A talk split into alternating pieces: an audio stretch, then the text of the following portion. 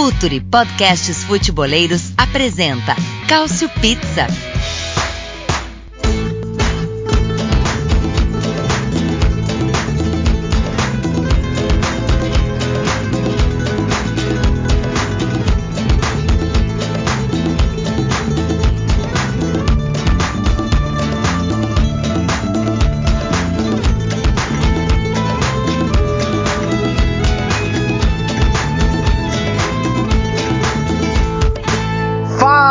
Ouvintes do Future FC, estamos chegando mais um Cautio Pizza para você, para você ouvir tudo sobre futebol italiano, né? Mais uma semana que a gente se encontra é... e você já sabe, né, que o Future FC é um projeto espetacular para você ouvir falar sobre futebol com profundidade, com conhecimento, com detalhe, para você que tem interesse no jogo em todos os seus aspectos, né? E, bom, Hoje a gente vai falar bastante então sobre, sobre Champions League, vamos falar bastante sim, mas também teremos aquele tema que infelizmente é recorrente no nosso programa, né, dos episódios de racismo.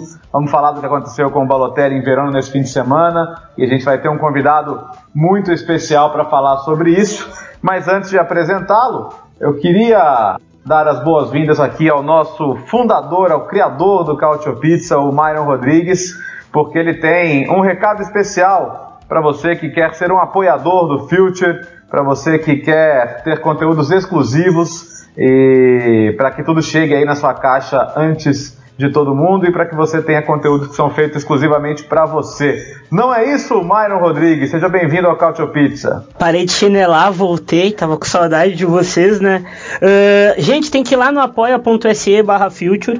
Uh, a gente faz conteúdo toda semana de futebol brasileiro, futebol sul-americano, futebol europeu. Agora vai ir tudo pro site novo, então vocês não vão precisar uh, receber por seu e-mail, vocês vão ganhar uma senha, um login tudo bonitinho lá. E é só colar, não esqueçam, apoia apoia.se barra Futuri, 12 reais, 35 reais, baratinho. Com 12 reais tu tira uma cerveja do orçamento e vai lá ler a gente falando de futebol. Demorou, então por favor, em apoia.se barra Futuri você tem acesso aí a conteúdos exclusivos, dependendo do seu plano, cada vez mais. Quem está com a gente hoje também, lá direto de Toronto, no Canadá, Anderson Moura. Anderson, é bom que você está com a gente hoje, porque você é testemunha de que eu profetizei o empate entre Dinamo Zagreb e Shakhtar Donetsk que manteria a nossa Atalanta viva na Champions League, não é isso? É isso, é isso, Léo. Fala Myron, fala o nosso participante misterioso e todo mundo que está ouvindo a gente. Fez a conta. Uh aparentemente o pessoal da Atalanta imprimiu, né? E, e, botou na porta do vestiário, como diriam os antigos. É, mas falta combinação um pouco mais com a Atalanta, né? O, o, combinado tá indo bem com, com o resto dos times, agora falta a Atalanta participar um pouco também e fazer a parte dela. Boa, a esperança é a última que morre, né? Tem, tem Dinamo Zagreb agora em casa e vamos ver o que acontece, né? Se o City ajuda também contra o Shakhtar para que a Atalanta possa ir à Ucrânia na última rodada, ainda com possibilidades de classificação, o que seria excepcional. Eu juro que eu, que eu pensei em convidá-lo semana passada e os colegas estão de prova que o Verona vinha fazendo, vem fazendo, né, uma campanha espetacular na Série A, porque a gente dava o Verona como candidato ao último ou penúltimo lugar, penúltimo ainda sendo bem otimista. E o time está fazendo uma grande campanha. E eu juro que eu queria chamar o nosso companheiro por causa disso, mas Hoje ele aparece aqui para fazer o seu primeiro Cautio Pizza também e principalmente, infelizmente, pelos episódios que aconteceram no último final de semana, né, as manifestações racistas contra o Balotelli, que reagiu, chutou a bola na direção da torcida. Depois vieram uma série de declarações inacreditáveis aí por parte de dirigente, técnico, prefeito. Meu Deus, né? Foi, não vou falar que foi pior, evidentemente, mas tornou a situação ainda mais lamentável. Então, mas eu vou deixar o Biratã falar sobre o time também um pouquinho. Certo, Biratã Leal, bem-vindo ao Cautio Pizza. Bom, é, obrigado para todos pelo convite, é um prazer estar aqui. É, quer dizer, é um prazer estar aqui com, com, como, pela companhia, né? Não tanto pelo assunto que a gente vai tratar, que não é nenhum prazer que a gente tem em falar desse assunto. Mas não tem como fugir, é importante que, que se fale também, não tem como ignorar ou passar pano para o que acontece.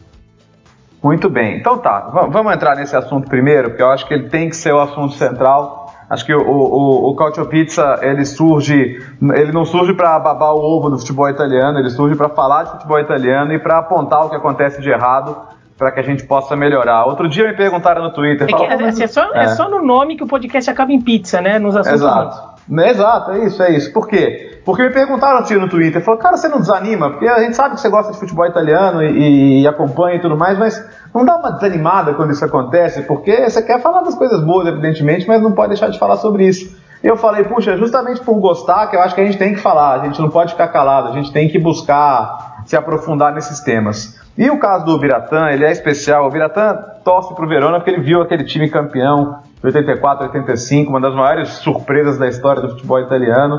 E a gente sabe que assim, ele realmente sofre pelo Verona. Eu, eu trabalhando com o Biratã na Trivela, eu lembro do Verona quase caindo para a série C2 e ele ouvindo desesperado ali o, o, o play-out. Então, assim, não é modinha, não é ocasião. Então, Biratã, assim, é, é, como, é, como é que é, é, essa questão interna de um cara que torce pro Verona, é, realmente é apaixonado pelo clube e, e, e, tem de lidar com constantemente o clube sendo associado a, a, esse tipo de situação, porque elas realmente acontecem. Nessa temporada, antes do Balotelli, já tinha acontecido com o Kessier. Na, na, época do acesso, nós vimos uma passeata de torcedores fazendo, fazendo associações uh, claras e evidentes ao nazismo. Então, uh, como é que é o seu sentimento, Berta? Como é que é torcer para um time cuja torcida abriga esse tipo de ideia, cara? Bom, é, eu vou dizer que nesta temporada tem sido um pouquinho pior, porque eles têm sido piores, né? Eles têm sido mais. Uh, como dizer. Eles têm sido. Eles têm falado isso com muito mais. Muito mais desavergonhadamente sobre isso, né? Mais é, barulhentos, né? É, não, e não é só isso, não é que assim. É, o que, o que tem de novidade no que está acontecendo? E eu, pô, eu acompanho o time putz, há, há anos e anos, há mais de 20 anos, é, desde que eu passei a internet, comecei a acompanhar o noticiário mais do dia a dia, tudo. E assim, esse tipo de coisa acontece com alguma. Com, de, de tempos em tempos. Só que, só que assim, nos, nesses últimos meses, começou a se tornar mais constante e, uh, e, e, virou um negócio assim que parece que todo mundo parece que está se unindo e vamos nessa, galera, vamos ser racista que o negócio é, é, é esse, entendeu? Antes havia uma, uma certa assim, tinha um bu aqui da torcida, tinha um, um, uma, um bu que ficava entre meio bu, meio imitação de macaco, e daí eles fingiam que era uma coisa quando podia ser outra, daí fingiam que estavam falando, às vezes falavam que na verdade eles estavam incentivando o Mutu, lembra o Mutu? Uhum. O Romeno jogou, jogou muito tempo no Verona. Jogou é, muita bola, inclusive. Jogou muito no Verona. Inclusive, e dele falava, não, que a gente tava incentivando o Mutu, vocês que não entenderam. Tinha todo papo aí, né? Só que daí eles negavam. Ah, e a diretoria fala, não, nós somos contra, sei lá o quê, sabe? E a cidade falava, não, nós somos contra, calma, não é assim, sei lá o quê. E bom, e viu uma puniçãozinha daquelas punição da, da, da Federação Italiana, né? Aquelas lá só para inglês ver. Aquelas punições. Ah, e às vezes tinha uns terrone, né? Quando era. É, jogos contra o time do centro-sul da Itália também, né? O, o nord-africano e aquela, aquelas coisas. E, e, e quando era para quando o ataque era a outros italianos, a punição era um pouco mais pesada. Não que não tenha que ser pesada, mas era curioso, entre aspas, como uma a punição quando você é, cometia preconceito com outros italianos era, era muito maior do que a punição quando se cometia preconceito contra negros. Ou seja, como se xingar negro é, é vai, uma puniçãozinha aqui pra vocês ficarem quietinhos assim, não, entendeu? Xingar do italiano não pode. O não pode xingar ninguém, né? A punição tem que ser pesada para todo lado. Mas rolava isso. E, e, tinha um negócio, não, daí pede desculpa, não é assim, daí vem um comunicado, sei lá o que, é, esse tipo de coisa. De, um, de uns tempos pra cá, o negócio começou a ficar meio ridículo, assim, começou a ficar bizarro.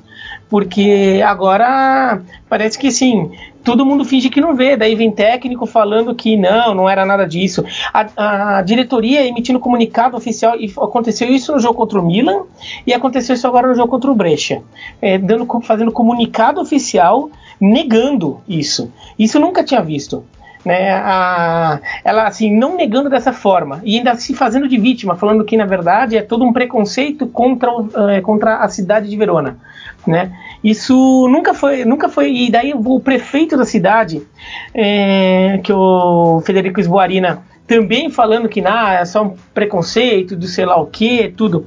Então, é, começa a ficar um negócio pior, porque você fica com uma sensação de que todo o sistema está se unindo para reforçar esses atos né? E daí você fica um pouco mais complicado, mais constrangido até. Então, assim, como é torcer, é, é, tem sido constrangedor, assim, nos últimos tempos, até que assim, eu sempre brinquei muito de torcer pro Verona na, na, no Twitter, de ficar falando tudo.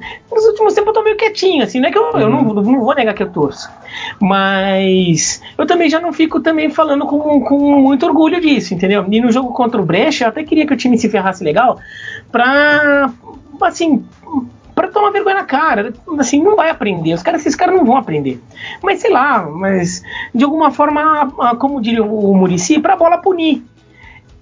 No final a bola puniu com aquele golaço do, do Balotelli, mas o Brescia perdeu. E do mesmo jeito que, é, que o Napoli perdeu da Roma no sábado, quando também teve né, esse tipo de coisa, e só a Inter ganhou do Bolonha quando o Lukaku foi vítima em Bolonha. E então é, é um negócio que tem sido um pouco. Ou seja, o que eu, o que eu tento me mentalizar. Primeiro é uma missão que eu acabo tendo, que é assim, missão de mim para mim, né? Não é minha missão pro mundo, não tô querendo transformar isso num, num, numa coisa muito gloriosa. Mas assim, não passar pano. Uhum. Porque assim, quando aconteceu já casos de racismo no Brasil, o que teve de torcedor querendo passar pano pro, pra torcida do próprio time não tá na, na escrita, não tá no, no gibi, né? Sim. A gente, a gente sabe, né? Então, quando tem denúncia de racismo, de, de ou de jogador praticando com, com outro jogador, ou de, é, ou de torcida é, chamando jogador disso ou daquilo, ou árbitro disso ou daquilo, é, o torcedor se une lá para passar pano. Fala, não, foi um só, foi um ato isolado, não foi todo mundo. Não acho que foi todo mundo, óbvio que eu não acho. Mas assim, então eu tento não passar pano, tento não, não, não, não não ficar amenizando e atenuando. É, a questão, né, Alberatã, é, é, é assim, é aquela coisa, é, se forem, se forem dois ou três, o, o restante, por humanidade, deveria repudiar e calar. Né? Então, e, e, e, se normaliza tanto isso que o cara pode até não fazer, mas assim, do lado dele é normal, né? É como não repudia, como repudia, por exemplo, se o cara jogar uma um chinelo no gramado, e, os caras em volta dele não vão pegar ele? Não tô falando pegar e dar porrada. Vamos uhum. pegar o cara e, e, e, apresentar esse cara aqui atirou o chinelo no gramado? Por quê? Porque o time vai perder mano de campo se não fizer isso, né? Então por que não faz isso? Ó, esse cara aqui é racista, toma aqui segurança, leva ele. Entendeu? Esse cara aqui tava chamando o zagueiro adversário de macaco. Pronto, toma ele aí. Né? Então eu tento, eu tento não passar pano. E eu tento pensar que assim, Bom, o time tem umas, um, leva uma média aí de 15 a 20 mil pessoas por jogo. Olha, convenhamos, é, é, é estatisticamente impossível que daquelas 15, 20 mil pessoas no estádio todas sejam racistas, certo? Uhum, tem, muita claro. gente, tem muita gente, eu não vou nem falar se é a maioria ou minoria, mas algumas pessoas lá dentro, inevitavelmente, são é, contra tudo aquilo. São pessoas que estão estarrecidas, mas elas não conseguem deixar de torcer para o time delas. Então eu tento me alinhar com essas pessoas e me, me, me ver como sendo um daquelas pessoas que não vai conseguir trocar o time que torce, mas não é por isso que também eu vou fingir que não tô vendo ou vou passar pano. Mas é difícil. Boa. Na lógica, é, eu, eu, eu, entendo perfeitamente. Bom, da, da, última vez que a gente discutiu esse tema aqui, que infelizmente não faz muito tempo, né, o Myron fez um discurso muito interessante sobre, primeiro, dentro do seu lugar de fala, né, Myron, e sobre a falta de autoridades né, negras dentro do futebol, né? Para que a gente talvez isso precisa acontecer para que a gente tenha punições decentes e, e de acordo com, com, a gravidade do problema. E, e, a gente teve hoje uma, uma fala do Turhan que eu achei muito interessante, porque o Juric, né, que é croata e que é o técnico do, do Verona, e a gente sabe que os eslavos também são vítimas de racismo na Itália muitas vezes, falou, não, não ouvi, sei lá o que, deu uma relativizada. Aí o Turhan falou: Bom, olha, cara, esse cara é um cara perigoso, ele devia ser suspenso, porque é absurdo ele falar isso. E depois ele veio se defender, falar: Não, pô, foi sincero, não ouvi mesmo e tal. Mas, pô, custava o cara falar assim: Não, eu não ouvi, mas, cara, ele ouviu, e, e isso é grave, entendeu? Puxa, é meio você des desacreditar o cara que sofreu a, a, a, a, é, uma, uma ofensa tão grave. Então, né, Myron, é, é, o pior do problema é assim, é as pessoas falarem, não, não, isso é coisa da cabeça dele, ele tá louco. Não é? Isso, isso, que, isso é mais revoltante, né? É, porque é complicado, assim. Fala um cara que tem altos privilégios, até como homem negro, assim. Estudei bastante, eu tenho, faço terapia duas vezes por semana, uh, até para aguentar uh, esse tipo de coisa também, porque no Twitter, segunda-feira, um cara me chamou de cabelo encaracolado pejorativamente, apesar do meu cabelo ser lindo, uhum. e me chamou de macaco também. E ele também era negro. Tá. Isso é complicado. Uh, o heroísmo, quando acontece algo de racismo, ou é solidário, ou é de alguém uh, negro também, na maioria dos casos. A fala do Sarri, por exemplo, foi maravilhosa. Mas o Juric, ele conduziu tudo errado, ele não pode desacreditar isso, porque, pô, chamam os eslavos de cigano, algo do tipo. Uhum. Cigano de merda e tal. E ele, e ele, e ele desacreditou. Ele, ele podia não ter escutado. Acontece ele não ter escutado, não. Mas ele podia ter pegado e dito: Ó, oh, eu não escutei, mas por favor não falem isso no estádio, porque pode prejudicar a gente em, em, todo, em todos os aspectos. E o que está acontecendo na Itália, vocês que acompanham muito mais noticiário, assim, diariamente, porque eu acompanho mais os jogos, é que está acontecendo das pessoas perderem a vergonha. Eles não têm mais vergonha. Né? Então é toda semana alguma coisa, toda semana uma, uma declaração absurda e é, e é, bem complicado, a gente. Eu, como homem negro, fico de fora olhando e fico tipo, puta merda, o que, que eu tô fazendo aqui? É complicado demais. Não, sem dúvida. Ô, ô, ô Anderson, vou te colocar nessa conversa também, cara. Você mora no, no, no, Canadá, que é, um, que é um país multicultural, né? Que abraça todas as culturas, que abraça o mundo inteiro. É, eu imagino que você, você ouvindo essas notícias da Itália e, e, e perto do que você tem no dia a dia isso seja ainda mais estarrecedor, né? Ah, com certeza. Uh, um dos motivos né, da gente estar aqui é justamente poder proporcionar para as minhas filhas um, um ambiente, um país em que haja muito respeito, né? Muitas campanhas de respeito ao LGBTQ nas, nas escolas, né? Uhum. A, a, escolas elementares, né? Escola junior também, é, para desde muito pequeno é, já começar a, a, ter esse respeito e, e, muita interação entre etnias, entre raças, assim, não existe uma segregação muito grande. Eu tô falando de Toronto, né? Uhum. Não posso falar da realidade do resto do país porque, sinceramente, não conheço, né? Só visitei, mas e, e não sei como funciona lá, mas eu, eu posso garantir que em Toronto é, existem até os pequenos bairros, né? Tem Little Portugal, tem Little Italy, mas é, não, é, não,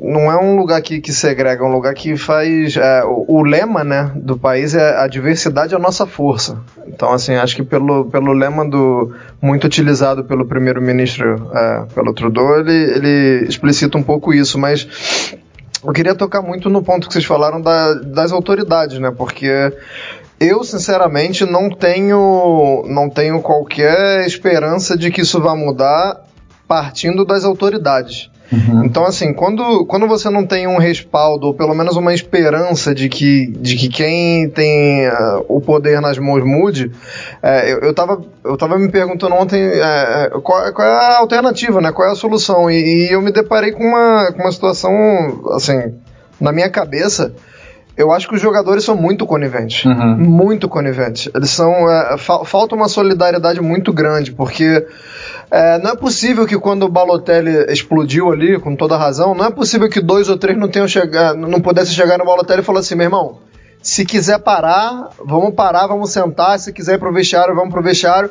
Cara, se o Balotelli tem um respaldo de dois, três, e, e assim, é, não concordo, mas entendo que os jogadores do Verona tentem é, contemporizar e tentem diminuir a, a, pressão. Primeiro porque eles estão jogando na casa deles e isso pode acarretar punição é, e, e, porque eles não querem ficar mal com a torcida deles também. Uhum. Mas não é possível, cara, que os companheiros de time do, do Brecha, cara, não tenham, não tenham falado, Balotelli, tamo junto, se quiser parar essa porra agora, vamos parar, e é isso. E, é, e, e, não é a primeira vez. Quando aconteceu com o Lukaku também lá, lá em Cagliari, é, não é possível que, que, os jogadores da Inter eles não tenham é, se solidarizado. E, porque assim, quando a gente fala que não vai sair nada das autoridades, é porque eu fiz as contas aqui. A gente acabou a nona rodada agora, né, da Série A. Uhum. Seis casos de racismo. E aí eu vou passar para vocês aqui o que aconteceu em cada um deles. O primeiro foi o do Cagliari Inter, que foi primeiro de setembro. É, não aconteceu nada, né? Uhum. Não, não houve punição. É, segundo a, o, o, comunicado da, da federação, falou que em termos de dimensão e percepção real, ou seja, é, querendo dizer que foi dois ou três, ou que foi um grupo pequeno que não representa é, um problema, o que já seria um absurdo. Uhum. Segundo caso, Verona e Milan, dia 15 de setembro, não aconteceu absolutamente nada, né, quando o Kessia foi o alvo. 21 de setembro, Atalanta e Fiorentina, o Dalber foi o alvo. Uhum. Aí a Atalanta foi punida, mas a punição foi uma multa de 10 mil euros, que, sinceramente, para mim é a mesma coisa que nada. 10 mil euros para um problema desse, dessa magnitude. Dia 24 de setembro, Brecha e Juventus. O Pjanic foi, foi, sofreu o couro lá de cigano, né, que a gente estava falando agora há pouco, o mesmo caso do Juric. É, a punição foi uma partida é, sem a curva norte né, para o Brecha. É, Roma e Sampdoria, não aconteceu absolutamente nada, mas é, acho importante aqui é, salientar que a Roma é, mais de uma vez pediu desculpas, né? Soltou comunicado, procurou o Ronaldo Vieira, o jogador da Sampdoria que foi, que foi o alvo. É, e, e pouco, pouco antes a Roma já tinha banido um torcedor do, dos estádios por um, um torcedor que vinha vinha xingando, vinha cometendo injúria racista contra o Juan Jesus na internet. Uhum. Identificaram o cara e baniram. E aí o último caso, Verona e Brecha, que saiu a punição, né, que vai ser um setor da arquibancada fechada. Então assim, dá para ver, cara, que não vai mudar tão cedo. Então assim, se o jogador tiver essa percepção também, se o jogador pegar esses seis casos em nove rodadas e, e, e, botar a mão na consciência e falar assim, é, não vai acontecer nada, a federação não vai fazer nada, as autoridades não vão fazer nada. Então, acho que parte um pouco da gente, né? Então, é, hoje, é, é, a, a, saída que eu vejo é essa, porque, sinceramente, fora isso, eu não tenho a menor esperança, não tenho a menor confiança de que, de que vai mudar no futuro próximo na, na Itália. Então, eu, eu, faço até um apelo para os jogadores, cara. Pô, pelo amor de Deus, bicho, se, se acontecer alguma coisa dessa, não tenta minimizar ou, ou, ou não tenta não ser parte disso. É, a partir do momento que, que você vê um, um, um jogador, ou que até adversário mesmo, cara, é, para tudo, para tudo, senta. e Porque o, o, o, protocolo está muito falho. É, tem um, é, toca um comunicado né, no sistema de áudio do estádio e aí é só isso. Você espera o torcedor se calar para voltar? Pelo amor de Deus, bicho. É, a gente viu o que aconteceu no Bulgária e Inglaterra, né? Que foi isso, né? É, teve o comunicado, teve a paralisação do jogo, depois, assim, ah, mas foi menos. Pô, mas é isso, é o que você falou, foi menos, mas continuou, né? Então, você tem o protocolo de três passos, mas você, quando ele é executado, ele é executado só até o segundo. Nenhum jogo foi, foi interrompido. Eu, eu tô, tô, bem com, com, com o Anderson nessa aí, cara. Eu acho que tá na hora dos jogadores, em vez de colocarem panos quentes, chegarem e, e, e tomarem atitudes mais, mais definitivas, sim. É... Nesse bom, caso é dos isso. jogadores, Fala, eu só acho que tinha que vir um negócio um pouco mais de cima também. De cima mesmo entre eles jogadores. Né? Por exemplo, um Brecha Verona, um Brecha, primeiro que Brecha Verona tem um clássico, é um derby, o derby do Garda, né? Tem até rivalidade entre, o, entre os times. Então é um jogo que até tem um, um, clima meio importante ali. E a torcida do Brecha também é uma torcida que já que comete, cometeu é, é, atos de, de sim, racismo e intolerância. Com o próprio Pianite, nesse campeonato já. Exatamente. Então, é, é, eu, assim, eu acho que os jogadores do Brecha e do Verona deveriam ter sido solidários ao Balotelli. E, sobretudo, e os do Brecha principalmente, porque assim, o Verona podia até correr o risco de perder um jogo que estava ganhando, né? O jogo estava 1x0 naquela, naquele momento.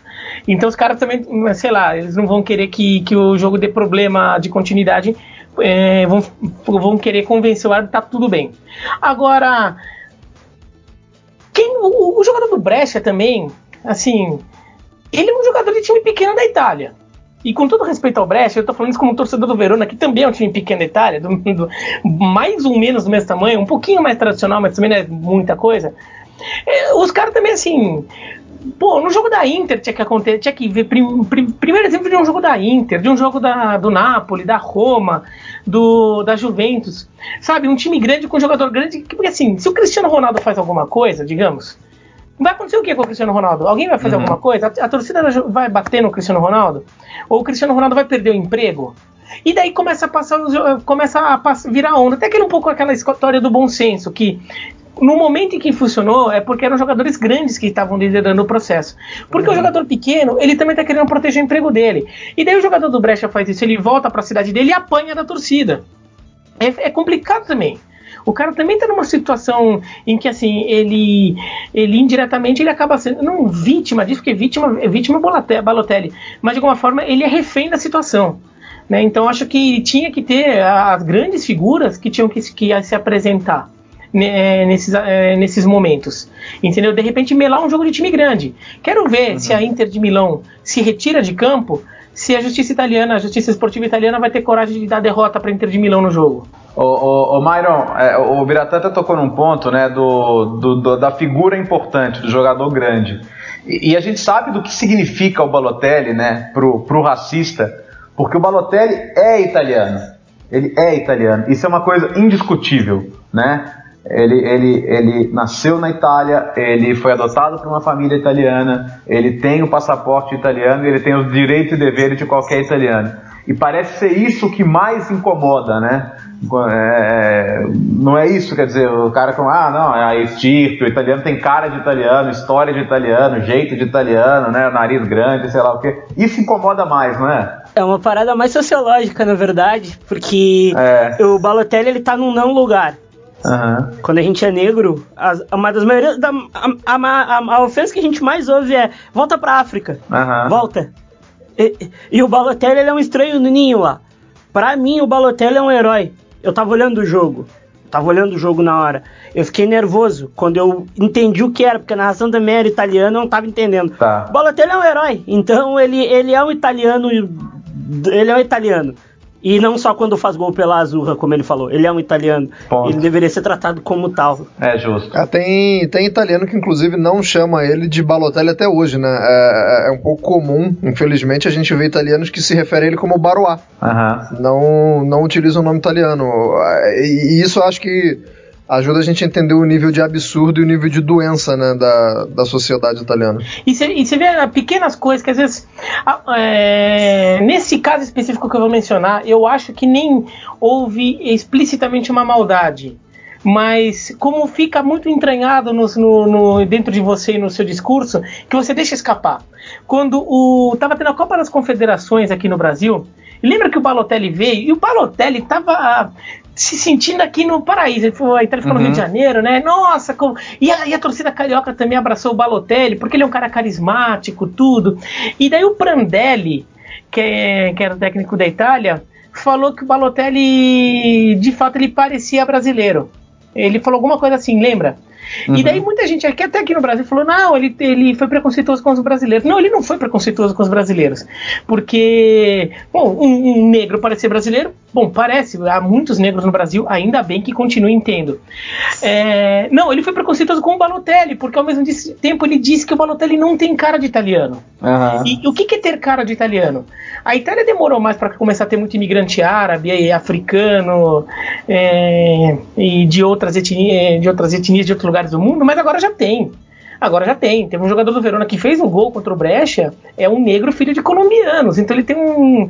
Vai do ponto de vista físico, ele, ele parece um latino-americano mas ele é italiano, nasceu na Itália. A Itália hoje é um país em que nascem pessoas diferentes, de, de, de, de dos mais diferentes origens, como é. já é a Inglaterra, a Alemanha. Só que nesses países a gente já se acostuma com isso. A Itália parece que não se tocou. Esse ano, bom, esse ano o vencedor do tradicionalíssimo Festival de Sanremo, que é a música italiana por excelência, foi vencido por um rapaz chamado Mahmoud, né, que é de origem árabe, né? Inclusive na época teve muitas polêmicas os Salvinis da vida aí, o pessoal da extrema direita meio que criticando, falando que não era a verdadeira música italiana, enfim, essas bobagens que a gente ouve o tempo todo, né? É, é a gente, a gente consegue ouvir até essas coisas, né? Então é realmente surreal.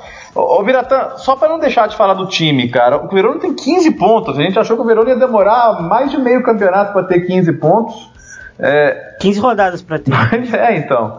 O é... que, que, que, acontece, Viratão? O Verona é, é, ele é melhor do que a gente imaginava ou, ou, tem alguma coisa que a gente não tá pegando aí? Não, eu acho que o Yuri deu uma acertada, acertou, pegou a mão do time, vai, que é um. Que, que ano passado não, não se acertou em nenhum momento. Boa parte da campanha foi com o Grosso, inclusive, o Fábio Grosso, né? Que fez o. converteu o pênalti do título na Copa 2006. E, e, o time foi uma, uma draga no passado, acabou subindo meio que na camisa, porque ele, de alguma forma bizarra, ele chegou no. ele ficou nos playout lá, né? No, desculpa, nos playoffs. E acabou passando. Né, mas não era time para subir, não tinha time para subir, mas acho que ele pegou um pouco a mão do time. E o time tem jogado até de forma ousada fora de casa, que é uma coisa que o Verona nunca faz. O Verona é um time que joga muito bem em casa e muito mal fora de casa tradicionalmente. E o time encarou a Juventus, deu trabalho para a Juventus em Turim, é, encarou o Napoli, deu trabalho para o Napoli em Nápoles e perdeu, perdeu do Milan em casa, que foi, foi o jogo, aí o primeiro dos, dos jogos em que teve muita manifestação racista que acabou se espalhando, né? Mas foi um jogo também até problemático de arbitragem. Eu não sei o quanto isso é sustentável em longo prazo. Eu ainda acho que a luta do time é para não ser rebaixado e tem que aproveitar o bom momento para fazer o máximo de pontos possíveis para quando chega, quando a coisa pegar mais, ter uma sobrinha ali para conseguir ter uma, uma, fase ali e ainda não se enfiar no buraco. É, mas o time não é tudo isso não. Eu tô achando um pouco surpreendente. E eu achava que ia ser uma campanha horrorosa, aquela como foi a do do último rebaixamento em que o time só tinha ficado na frente do Benevento, mas ficar na frente do Benevento assim até, até o 15 de jaú ficaria naquele ano, né? Então é, eu achava que o time era para isso.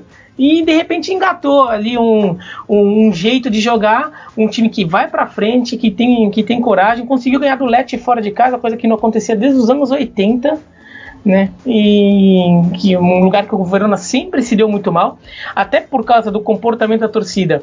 É, o Verona sempre se dá muito mal quando joga no sul da Itália, porque é sempre um jogo muito importante para os times do sul, né? Os jogos em casa contra o Verona. É um jogo que eles é um jogo que, que, que tem uma obrigação de ganhar, né? É, por motivos que a gente compreende muito bem e concorda. E então eu não acho que o time vai tão longe, não. Tô querendo aproveitar o momento aí para fazer uns pontinhos, mas perdeu em casa do Sassuolo. Faz duas rodadas, então você já fica meio cabreiro, né? Fala, ó, talvez o time tava mais para esse aqui. Boa, boa. Não, legal, Biratan, é isso mesmo, cara. Aliás, falamos de Série A. E, Myron Rodrigues, você sabe onde você pode jogar a Série A no seu videogame, não? Sim, sim, sim. Tem um, uma entrada agora aqui que vocês vão descobrir onde é para jogar só a Série A italiana. Então vamos lá. O Calcio tá no eFootball do PES 2020, além da Série A completamente licenciada, só no PES 2020 você também joga a Série BKT, a segunda divisão italiana. Lá tem o Pescara, se quiser jogar emulando o Ziman, treinador histórico do Pescara, sendo mais ofensivo, seria muito legal também. Uh, e a atual octacampeã da Itália, a Juve, é exclusiva do jogo, assim como a Allianz Stadium. O San Siro é mais um dos estádios italianos no PES 2020, a casa de Internazionale em Milan.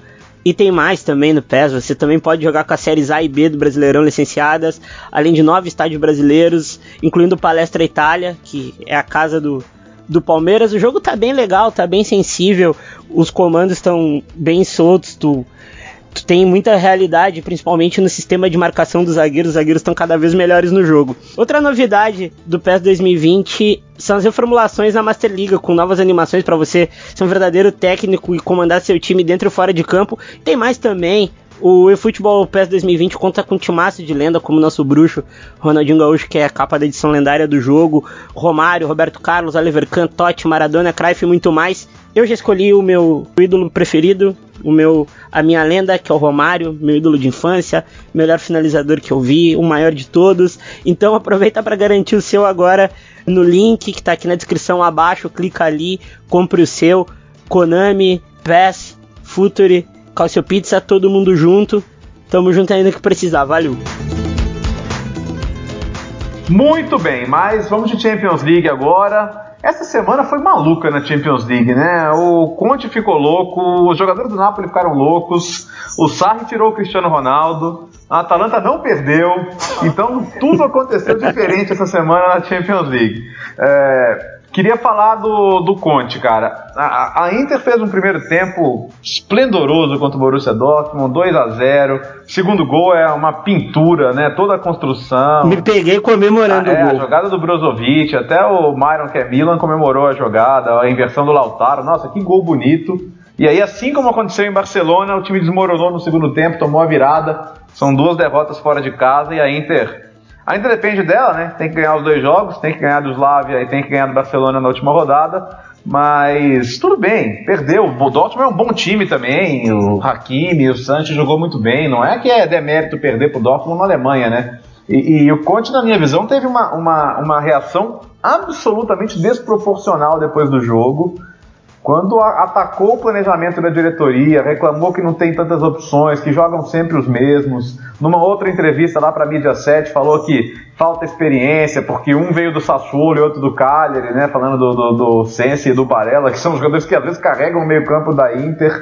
Ô, Anderson, não é novidade o Conte dar essa chorada, né? E às vezes ele faz isso, né? Talvez não seja nem por maldade, mas porque é um cara que, que sente muito a derrota e sempre tenta arrumar uma justificativa para ela. Mas, cara, foi muito fora do tom, né? Foi uma coisa maluca, né? Não, chorar pode. Chorar pode. Não pode é espernear do jeito que ele fez é. e, e, e, apontar dedo. É... Acho que de tudo que você falou aí, do, desse resumo da loucura do Conte, o pior foi o que ele fez com Barella e com Sense. É, porque, primeiro porque é um desrespeito ao jogador. É, e, cara, se a gente pensar que vai ter a Euro daqui a pouco, Imagina você, técnico da seleção italiana, ouve o treinador da Inter falando que os seus jogadores não estão preparados para jogos grandes. É. O que, que você vai levar disso para Euro? Ou seja, o Conte queima os jogadores, é, os seus jogadores na seleção, é, pode ter rompido aí né, com, a, com, a, com a confiança dos dois, e não são dois jogadores ruins, não são dois jogadores que chegaram mal. São dois jogadores que. O, o Sense, pelo amor de Deus, o Sense deu, é, dá outra cara pro time da Inter. É, o Barelli é aquele jogador um pouco mais regular, né? Não é aquele jogador tão. que aparece tanto, é um pouco mais discreto, mas é um jogador importantíssimo. Então, assim, ele. numa tacada só, ele. ele pode ter influenciado na participação dos jogadores dele na Euro, vão ser convocados os dois fatalmente mas como o, o meio-campo da Itália já tem duas, duas, vagas certas, né, que são a do Jorginho e do Verratti, é, isso vai ser muito levado em consideração uh, na, na, na, vaga da terceira. Na, na, decisão da terceira vaga. E, assim, foi o que eu falei, ele, ele, ele perdeu muito a mão e o, primeiro tempo foi muito bom. É, eu, eu vou revelar para vocês, vou, é, é, na verdade eu só vi o primeiro tempo, tá. que eu fui trabalhar. Então, assim, eu vi o que de melhor ainda tinha para mostrar. Eu vi um, um, time que conseguiu ser muito compacto na defesa. É, é, muito difícil você enfrentar o Dortmund, porque o Dortmund é um time que, que alterna muito a proposta dele de como atacar, né? Às vezes ele abre muito o Sancho de um lado e seja lá quem estiver jogando do outro. É, às vezes esses caras vêm para dentro pro lateral passar. Então você não sabe muito bem como você vai ter que se defender. É, tem sempre ou o Guts ou o Ross que não estava jogando ontem, ou o próprio Brandt vindo por dentro para tentar jogar entre as linhas. Então, assim, é, é, não é uma missão fácil jogar contra o Dortmund. E a Inter foi muito bem no primeiro tempo, especialmente na compactação. É, Godin muito bem, o Skriniar nem tanto. Então, assim, eu não posso dizer muito o que, que deu errado no segundo tempo, porque eu não vi, mas é, é, com, com certeza, mesmo sem ter visto, tenho certeza de que a, a reação do Conte não é condizente. É, se tivesse sido um 5 a 2 um 6 a 2 talvez é, eu entendesse um pouco mais. Mas pelo que eu vi dos melhores momentos, né, do, do, do segundo tempo e pelos gols, não, não é para tudo isso não. Então diz você, Myron, o que, que deu errado? Uh, eles, fizeram uma, eles fizeram uma sobrecarga lá do lado do, do lado esquerdo do Birag, que a gente sabe, o Birag no apoio ele é zica. Uhum. Aí botaram lá o, o Hakimi, que na minha opinião foi melhor no segundo tempo, e o Sancho. Os dois confundindo encaixe. O Screener, pô, eu não sei o que aconteceu com o Screener, cara. Acho que tá jogando um sósia dele lá, irmão, não é possível.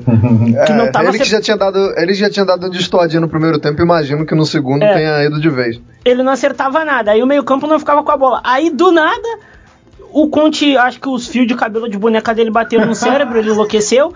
Ele me tirou, ele me tirou o único cara que podia segurar uma bola lá e, e deixar o time respirar, que é o Lukaku, para botar o Politano e ganhar no contra-ataque. Aí, meu filho, a bola batia e voltava. O Witzel jogou demais. Olha, o segundo tempo do Borussia foi ótimo, assim, não é não não foi um negócio a ah, Inter de Milão deu pros caras, foi foi muito mérito da, do, do Dortmund.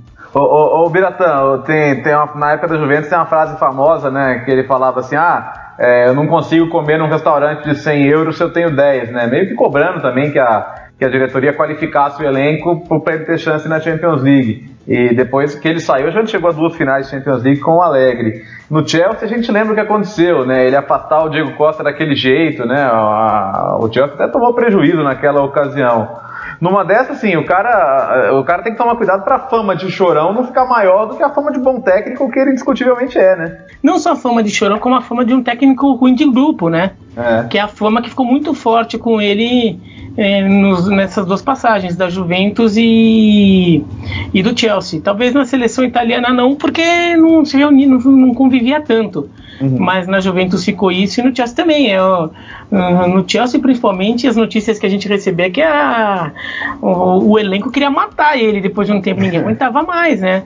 É, primeiro que ele é chorão, ele se acha demais e, e, os jogadores se sentiam às vezes humilhados e, e co diversas coisas assim, né? E se pega essa fama é complicado, porque ele começa a virar técnico de trabalho rápido.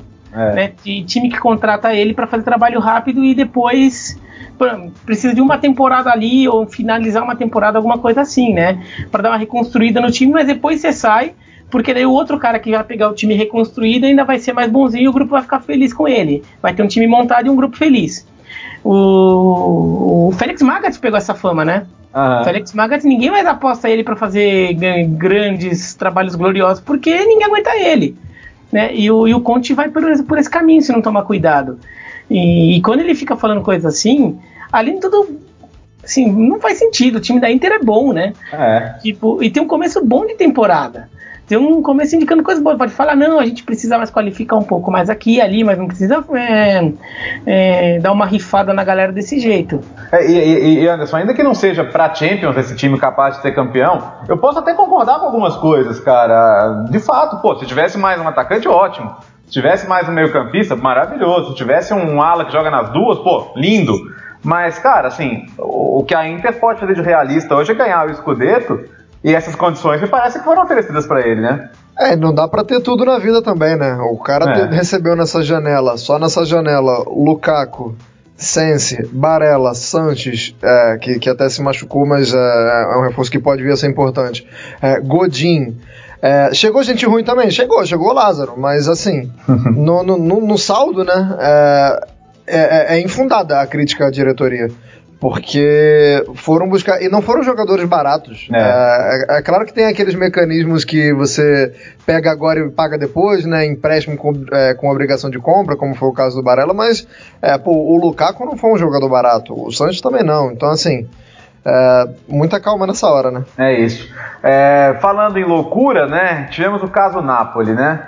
E bom, quando a gente fala de Napoli, eu, quem sempre participa com a gente com muita muito fervor, né? O nosso querido companheiro Caio Bittencourt. E ele pediu, ele falou: Não, eu quero gravar um áudio, eu quero gravar um áudio, eu quero falar, tá doido para falar. Então, Caio Bittencourt, por favor, qual a sua opinião sobre o que aconteceu sobre essa semana no Napoli?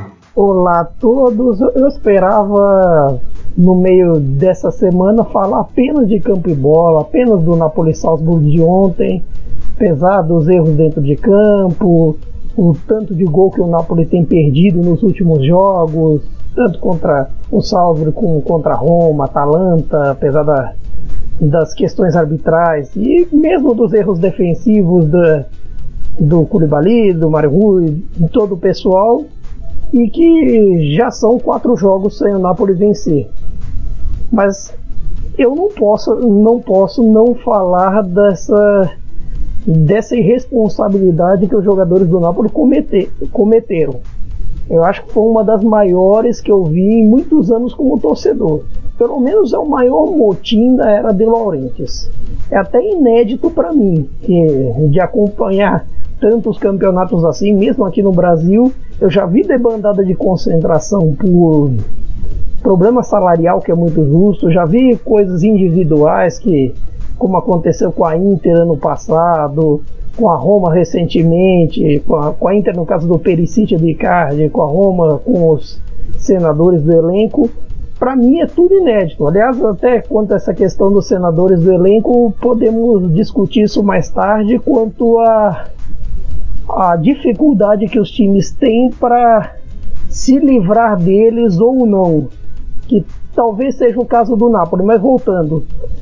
Por que, que os jogadores fizeram isso? Eu tenho uma certa teoria, já que por enquanto está tudo meio nebuloso, o Napoli demorou para se pronunciar, os jogadores não se pronunciaram, o time entrou em silêncio de imprensa, o que ajuda muito a propagar esses boatos ou não, mas a, a ideia é que pare, parece assim, depois de tudo que aconteceu, do De Laurentiis ter, ter programado a concentração e tudo mais, os jogadores simplesmente acharam que se debandassem, mesmo com empate, mesmo com um time que chuta 29 vezes no gol e, e só consegue marcar um, a torcida iria apoiar porque a torcida é meio contra o De Laurentiis e, e talvez não aceite 100% o Ancelotti e daí fugir dessa concentração, se rebelar contra o poder seria um motivo para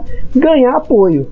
Mas eles fizeram tão da pior maneira possível, tão da maior, pior maneira, que eles conseguiam que a torcida ficasse em grande maioria contra. Isso não se justifica. E não adianta eles chegarem e meterem um louco, igual por meio de procuradores chegaram a dizer pro Di Marzio assim que eles não sabiam da concentração, que não sabiam que era até o fim de semana, porque o De Laurentiis deu entrevista na segunda-feira falando que ia ser assim para retomar concentração, para fazer porque os jogos são importantes. O Ancelotti disse que discordava, mas cumpriu a decisão, cumpriu, ele foi até Castel Volturno, que é o CT do Napoli. A comissão técnica foi também. A Itália inteira sabia. O Manolas falou isso em, na coletiva antes do jogo com o Salzburg. Todo mundo sabia. E não adianta dizer também que, até como alegaram na matéria da Repu do La República, que até o Insigne chegou a dizer que se o time jogasse bem contra o Salzburg, podia ser liberado. E o time jogou bem. Ah, depois de chutar 29 bola, bolas o jogo inteiro e só marcar um gol, com o Insigne tendo chutado mais bola na curva, na curva B e na curva A do que do gol, eu faria concentração até o final do ano. Mandaria fazer um Natal lá no CT. Você, mas é aquilo, você pode ser contra a concentração. Eu até sou contra. E se ela é ou não punitiva, mas em toda relação de trabalho você tem direitos e deveres. E na maioria das vezes, manda quem pode, obedece quem tem juízo. E, e nessa fuga, eles desrespeitaram não só de, o Aurélio de Laurens, eles desrespeitaram o, o vice-presidente, o Eduardo, que foi quem comunicou a eles da, da decisão de concentrar, desrespeitaram a direção esportiva do Guilherme Toli, eles desrespeitaram o Ancelotti, desrespeitaram a comissão técnica, talvez estivesse até na, na intenção de desrespeitar todos eles, que uma vez o, talvez o Ancelotti não seja tão amado assim pelo elenco. Uma vez que a relação principalmente com o capitão, com o Insigne, não, não é lá muito das boas. E até coincidência ou não, depois que o Hansik saiu, que o Albiol saiu, que as lideranças saíram, as coisas, os problemas aumentaram. Principalmente depois que o Insigne virou de vez o capitão. Ainda mais que o Insigne, depois de, de janeiro para cá, ele vive com, fazendo biquinho pro Ancelotti toda semana toda semana. Teve aquela, aquela coisa do, dele ficar ali em pé no banco contra o Arsenal na Europa League passada, ele fazendo biquinho para reserva, toda aquela coisa que um bom, bom agenciado por Mino Raiola faz. Por isso, ter o Insigne como um dos cinco líderes não me surpreendeu.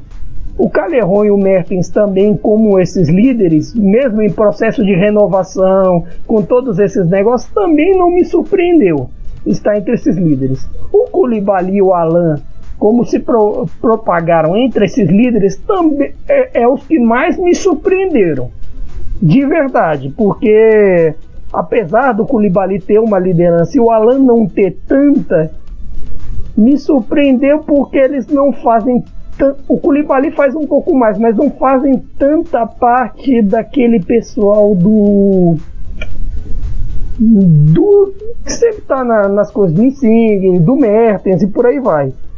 E nesse, nesse caso eles não desrespeitaram só os profissionais do Napoli, só, só, a, só a briga entre eles. Eles respeitaram toda a torcida, onde tiver um torcedor do Napoli, ele está desrespeitado.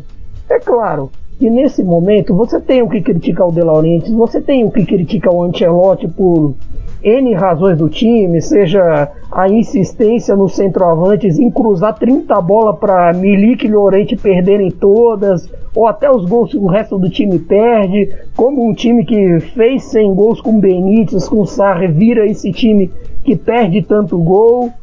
Tem o meio-campo também, que o Fabian tá tendo que jogar por dois e tá jogando muito pouco por isso. E tendo que jogar por ele, pelo Zielinski, que é sem comentários. E também os erros defensivos do Koulibaly, os problemas de lesões o tempo inteiro de um time que as laterais estão quase todas no departamento médico, o Manolas não, não consegue engatar uma sequência e até a questão de do Ancelotti não ter mudado ainda a mentalidade desse time, que todo mundo mais parece procurar um álibi procura é, justificar a derrota do sábado para Roma como parte dos erros de arbitragem da quarta da Atalanta e, e a, a personalidade ou a falta dela nesse time é o próprio Insigne. Todo, todos no mundo da lua, tal qual como se fosse uma entrevista do Alexandre Pato. E com, esse, e com todo esse caso, fica meio que numa encruzilhada de de que o Napoli pode, assim, se o Napoli multa, corre risco de, de, desses jogadores, peças muito boas do elenco, porque eles têm qualidade, apesar deles se acharem mais do que valem, talvez, mas eles têm qualidade já testada e comprovada. Aquilo, se multa os jogadores como, como a lei manda, corre risco de, de dar um, deles quererem dar o pé e sair. Se não multa, talvez enfie a viola no saco de vez e, não, e passa para o mercado uma sensação de que está passando pano para cagada de jogador. E nesse caso, a gente não sabe bem contra quem é a briga. Se é só contra o De Laurenti, se é só contra Ancelotti, se tem Ancelotti no meio. O fato é que em meio a esse caso, a gente não sabe o que vai ser da temporada do Napoli. Se vai ficar todo esse pessoal, se começa uma debandada e o fim da geração de 2013 do Benítez se aproxima, o que vai dar. Eu sei que nas temporadas recentes, mesmo os casos da Inter e da Roma que eu citei, eles conseguiram classificar para Champions via campeonato italiano. Agora, o que vai ser desse time? é, uma, é a pergunta de um milhão de dólares. Um abraço a todos, especialmente ao Biratã pela, pela presença. Então, recapitulando, né? O insatisfeito com o desempenho, De Laurentiis mandou os jogadores se concentrarem a semana inteira. É uma cultura que eles chamam de retiro punitivo, né? Ou seja, se, você, se eu não estou satisfeito com vocês, vocês vão ficar concentrados aí até o próximo jogo ou por tempo indeterminado. O Ancelotti foi perguntado e disse que era contra, mas era decisão do clube. E depois do jogo do Salzburg, né, empate por 1 a 1 em que o Napoli finalizou 30 vezes, como perde o gol o Napoli, é, os jogadores decidiram, não, vamos para casa, que se dane, né, não vamos continuar. E o clima foi tenso, o, o presidente está prometendo punir todos os jogadores, o Ancelotti, mesmo, mesmo ele tendo, sido contra, ele voltou para a concentração, sozinho, com a comissão técnica, e depois a concentração foi definitivamente cancelada o Napoli anunciou que a partir de agora a decisão seria apenas do técnico nesse tipo de situação. É, é, é delicado, né? Ao mesmo tempo, claro que é uma desobediência coletiva, mas, o Biratã, é, tem algumas coisas da cultura do futebol italiano que são muito retrógradas e atrasadas. Né? Essa coisa mesmo do, da, da, concentração forçada, pô, parece que eles estão tratando como um de colégio, né? Não, e parece que assim, a gente tá voltando ainda, sei lá, nos anos 70 que nem aquela história que, é, que às vezes visa ou outra quando o time tá mal, a galera ainda acha que não falar com a imprensa é o que vai resolver o problema do time. Eles vão fazer isso agora buscar... também. Quê? vamos fazer isso também, não vão falar com a imprensa. É, então. E pera que assim, como em alguns casos coincidiu de dar certo, né, as pessoas, o pessoal lá na Itália às vezes acha que uma coisa levou a outra, e não que foram duas coisas que aconteceram independentemente uma da outra, né? Foi o caso da Copa de 82 e de 2006. Mas é, é, a Itália ainda tem um pouco isso, e, e esse tipo de, de provincianismo, né, é, é, mostra um pouco porque o futebol italiano ficou um pouco para trás no cenário europeu. Eu estou falando isso como alguém que, que tem como país que mais gosta do, do futebol é, é, a Itália, né? Depois do Brasil, que eu mais gosto de acompanhar, tudo que eu mais me identifico.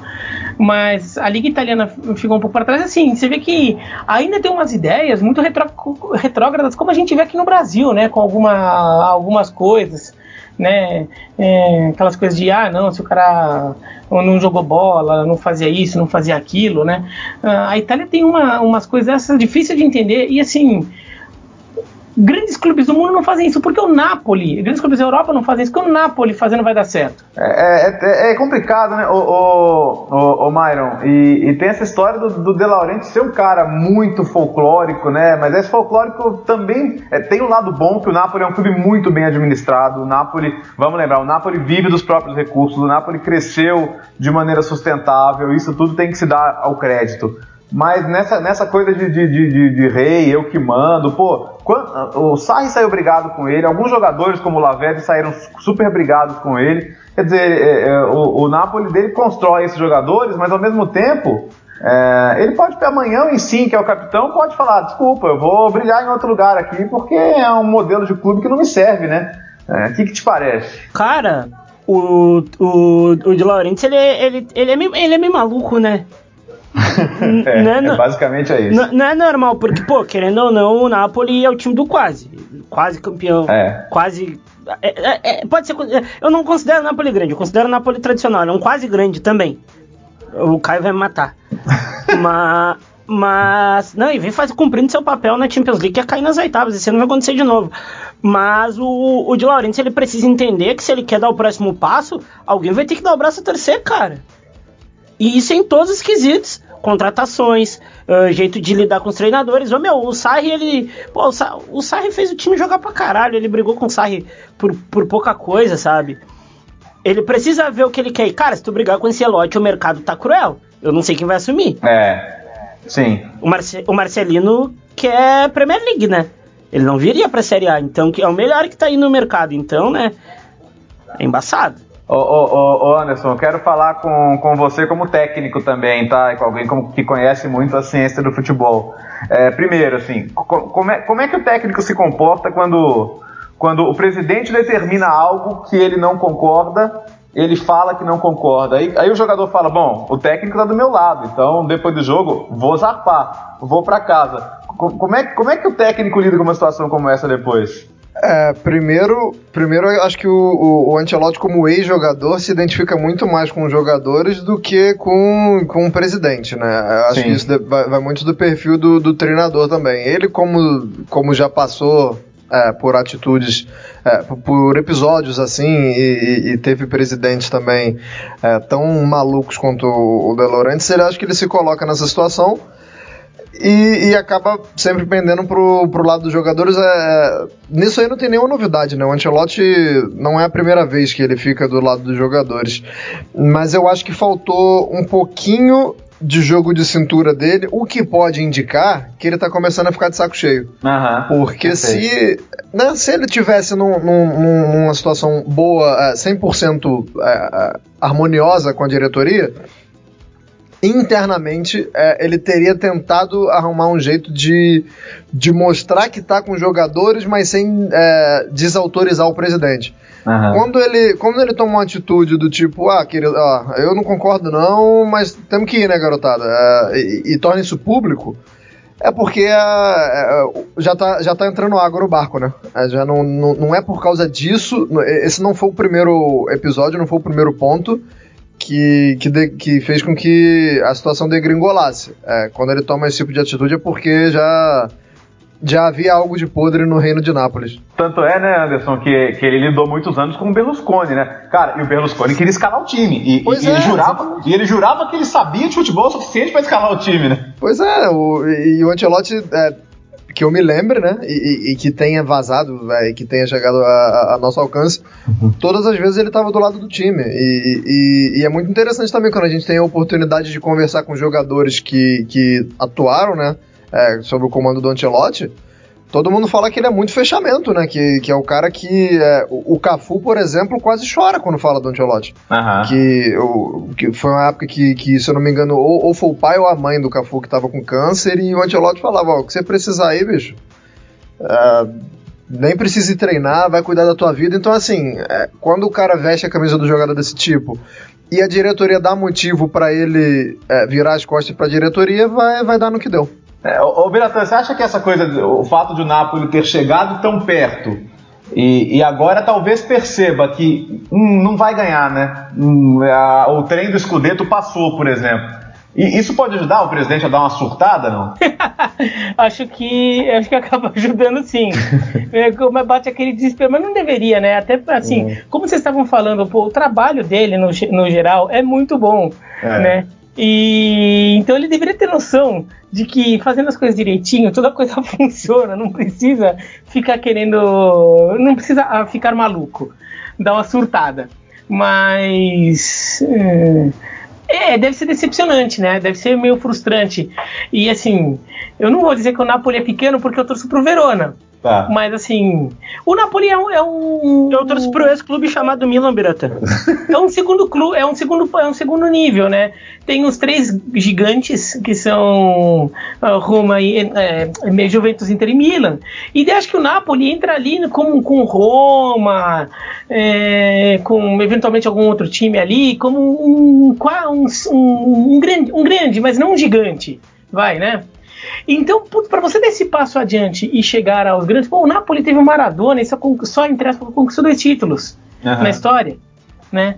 Então, assim, putz, deve ser frustrante mesmo ele saber que fez tudo certo e não conseguiu. E no, no caso de duas ou três temporadas atrás, foi por pouco. Acho que fica batendo nisso, né? Batendo um pouco esse desespero, mas. Putz, ele tem que. é, Vai.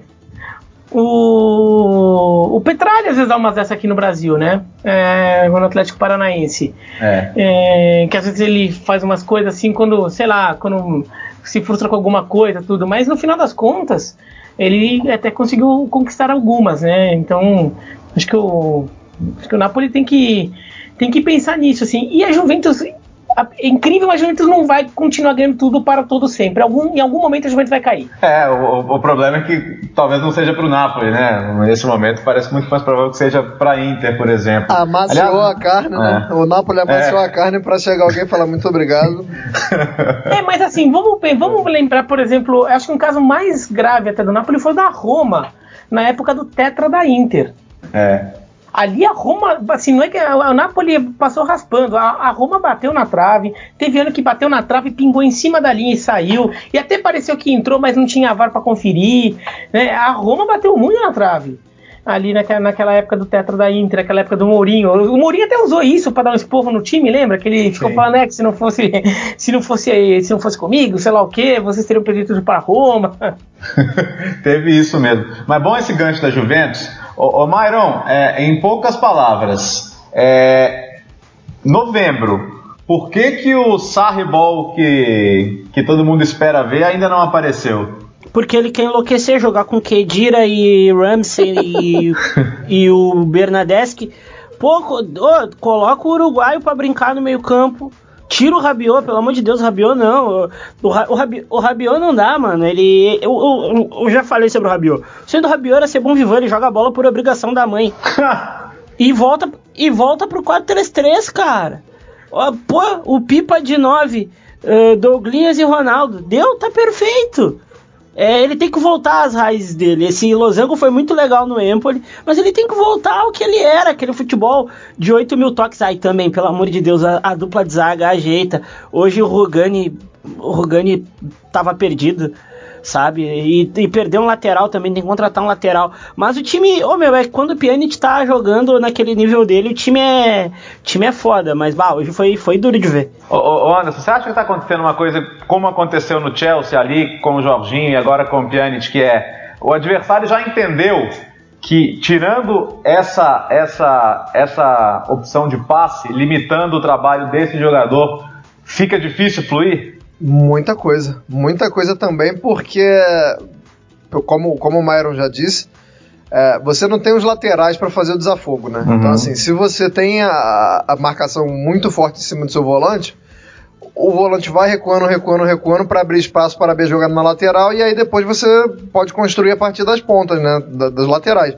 Só que aí quando você tem a marcação forte em cima do Pjanic e os dois laterais tão mal, aí morreu, né? Porque é, e aí não querendo defender o Rabiot, mas ali podia ser o Rabiot, poderia ser o, o Bentancur, poderia ser o Matui Drift. É, a, a porta estava fechada. É, é, claro que fica pior com, com o Rabiot porque ele é mais pesado, né? É, hoje, hoje eu senti um time pregado no chão. É, todas as vezes que o, que o Locomotive atacava, principalmente no primeiro tempo, o Locomotive tinha muito campo para avançar com a bola.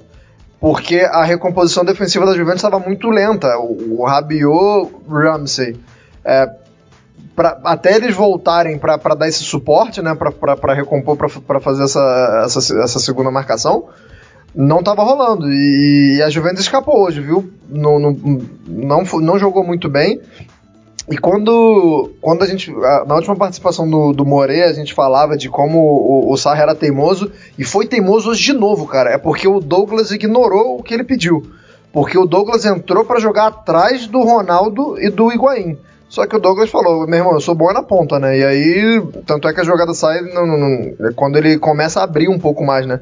Mas ele, ele tá teimando, cara. Ele tá tentando ainda jogar com, com, com um trequartista ali por dentro. Pelo amor de Deus, abre o Ronaldo de um lado e o, e o Douglas do outro. Se não quiser, pode ser o de bala.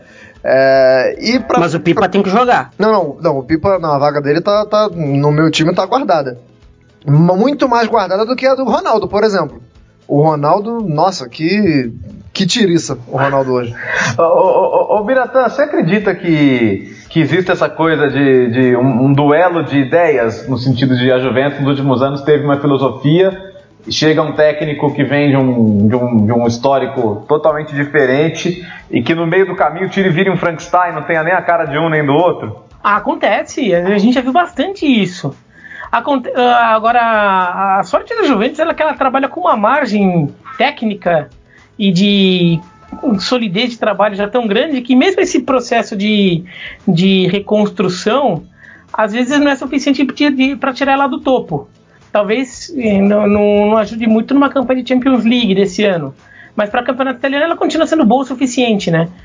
Mas eu tô tentando lembrar, já que você perguntou, eu tô tentando lembrar casos assim. A gente falar, a gente já viu tentando lembrar algum caso para mencionar como exemplo, né? Mas o é que o Milan do saque para o Capello foi um caso raro de uma transição que, que, que não teve, né? Foi um caso bem radical de mudança de estilo, ah. né, do, do, do saque para o Capello, mas o time não sentiu muito em campo. É, foi um negócio assim, tanto é que logo no primeiro no Capello foi campeão invicto, tudo. Ah, e teve, e teve o Real Madrid pro Capelo também, que, que, que, ele acabou ganhando, né? Mas foi escorraçado de lá porque o torcedor não aguentava ver o time jogar. Exatamente, exatamente. porque... E meteu quatro no Barcelona no período. Eu acho que o Alegre, acho que o Alegre pro Conte não é uma ruptura tão grande, não é tão bom quanto o exemplo do Bira, mas é, a gente precisa lembrar que quando sai o Conte e entrou o Alegre, não só teve um, uma questão de, de mudança de estilo, que é um pouco mais sutil, mas sai quase todo mundo, né, de um time pro outro. É verdade. Bem colocado. Bom, só para deixar claro, gente, a gente está sempre querendo o melhor da Juventus, né? Porque a Juventus é a maior esperança italiana de ganhar a Champions League. Inclusive, está classificada, né? É porque a gente espera sempre que o time possa jogar melhor. É, o, o Myron, a, a, a Atalanta conseguiu empatar com o Manchester City, cara. É verdade que o City terminou com Kyle Walker no gol e a Atalanta pouco conseguiu aproveitar isso. Mas, embora a classificação esteja difícil, não impossível, É, acho que pelo menos com mais de 33 mil torcedores no, no, em San Siro, que foi muito legal também, acho que pelo menos deu para mostrar que, cara, pelo menos um, um jogo contra um grande em que você não, não, não, não, não faz vexame, não mostra que você não devia estar ali, pelo menos isso aconteceu, né? É, isso foi muito legal, assim. Segundo tempo, eu vi depois, do, depois que acabou o jogo, corri para as plataformas, né? E o segundo tempo foi, foi legal, cara. Foi legal. O Derrum vem em péssima fase, tem esse problema, uhum. que é um dos caras que ajuda o meio-campo ali com força, vitalidade. Ele é, um, ele é um volante muito bom, eu acho muito subestimado, inclusive, porque ele joga na, na Série A. Se ele jogasse em outro, em outro campeonato, tudo bem bem. Mas, cara, tu jogar bem um tempo, tá ótimo, sabe? É, é muito legal. E o Guardiola finalmente realizou o sonho dele, que é ter um goleiro que joga com os pés, né? Quando teve o Walker ali. Foi, achei legal. bem, bem bolado. Ô, ô, ô, Anderson, você falava que, enfim, a classificação matematicamente é possível, mas é, jogar como hoje basta ou tem que melhorar ainda? É, a gente falava muito da questão mental e eu acho que hoje foi mais uma prova de que o time não está preparado, porque quando, quando nos últimos minutos o time teve a oportunidade de, de fazer um pouquinho mais, né, porque era o Walker que estava no gol, é, deu curto-circuito. É, a bola era. Quem pegava a bola na defesa não tentava construir de um jeito minimamente inteligente, principalmente o Jim City. O Jim City, se, se desse uma prova de psicotécnico para ele ali naquela altura do jogo, ele reprovava. Ele não, ele não pegava uma carteira de motorista, ele não pegava uma carta de motorista ali, porque acho que ficou. É, foi, foi, uma oportunidade tão grande que eu acho que o time não estava preparado por uma coisa tão boa. Não soube o que fazer. É, é, é, é lógico que tem, entra muito a questão do cansaço, né? Porque foi, foi um time que hoje é, é, jogou de, de uma maneira mais inteligente, mais cansou, mas eu acho que bateu muito um desespero de um time que não está preparado para quando, quando a oportunidade cai no colo. Era, era papo de botar mais gente para frente e tentar botar um pouco a bola um pouquinho mais no chão. É, é, demora muito a entrada do Muriel. É, acho que assim que, é, que sucedeu né, a, a expulsão do, do, do Bravo, quem entra é o Malinovski. É, poderia ter entrado já o Muriel. É, acho que o time ficou assim receoso, porque sabe que mesmo com um a menos, pô, num contra-ataque o Sterling janta um, janta dois e, e, e ali com, com uma derrota já, a situação ia ficar um pouco pior, mas acho que pela parte tática, eu acho que a Atalanta hoje fez um jogo melhor, embora o primeiro tempo tenha sido ruim, mas acho que o primeiro tempo foi ruim porque a Atalanta se defendeu um pouco melhor. Mas eu acho que é, a, a última impressão fica ruim porque o time não é que teve a oportunidade e foi para cima de qualquer jeito e bombardeou e não conseguiu. O time não conseguiu ter um mínimo de inteligência e se preparar para aproveitar uma oportunidade tão boa como apareceu. Muito bem, muito bem. Bom, vamos aguardar então, vamos ver como é que vai ser essa rodada, essas rodadas finais. Temos, ó, para recapitulando, a Juventus já está classificada, o Napoli é, não está ainda, dependendo do resultado com o Liverpool, pode estar, se não se perder é, e o Salzburg ganhar, ele ainda vai ter que ir para a última rodada para tentar ganhar do Genk. A Inter agora precisa ganhar os dois jogos, né? E a Atalanta também, né? A, a, precisa ganhar os dois jogos e, e ver se o City ajuda também nos outros jogos. Mas todo mundo está vivo ainda, a Juventus está classificada. E hoje não deu para falar muito de Série A, né? É, mas nas próximas semanas a gente, a gente recupera um pouco essa, essa questão. Hoje era, era fundamental a gente falar bastante lá do caso de, de Verona. Então, quero agradecer vocês, né? Pedir um destaquezinho final de cada um.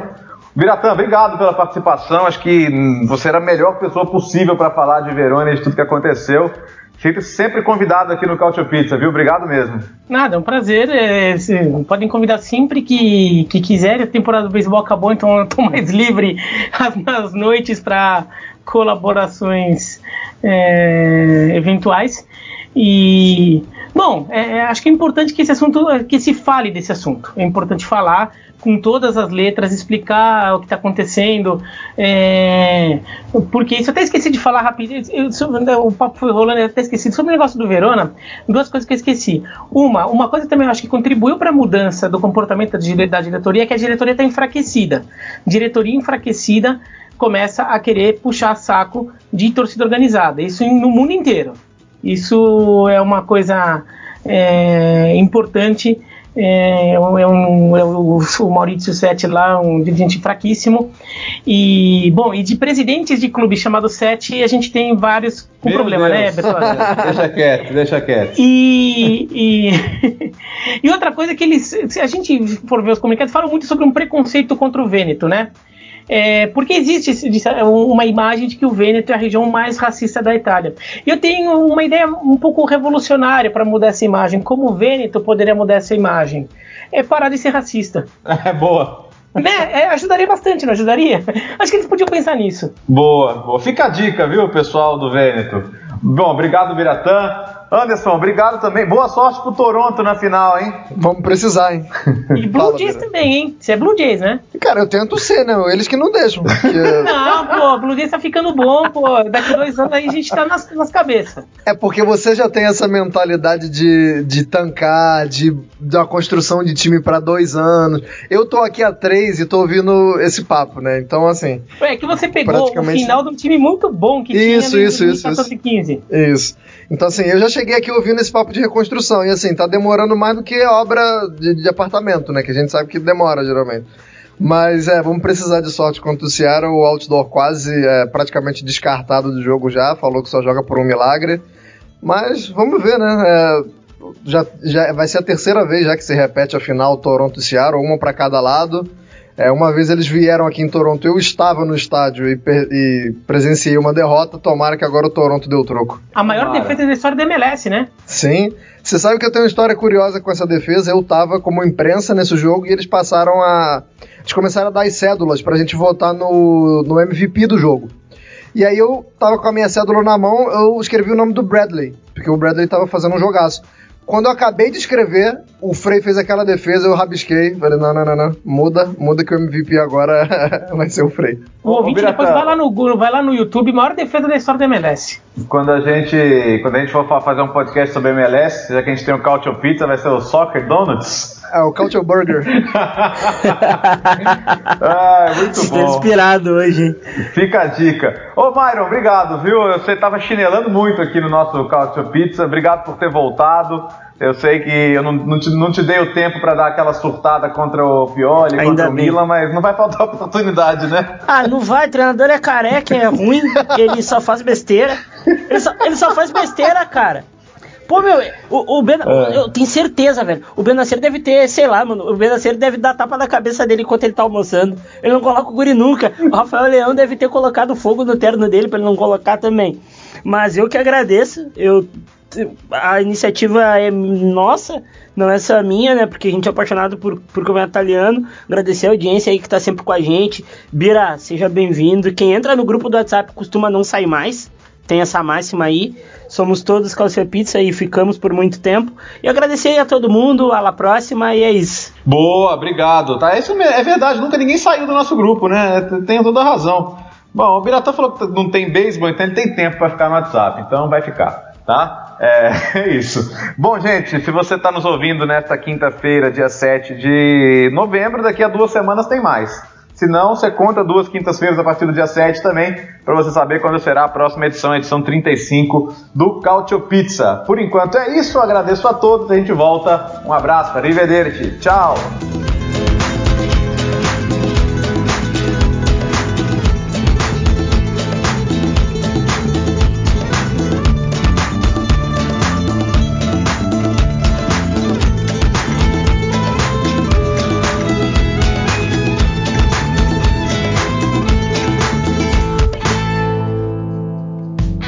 Futuri apresentou Cálcio Pizza. Acesse www.futuri.com.br e pense o jogo.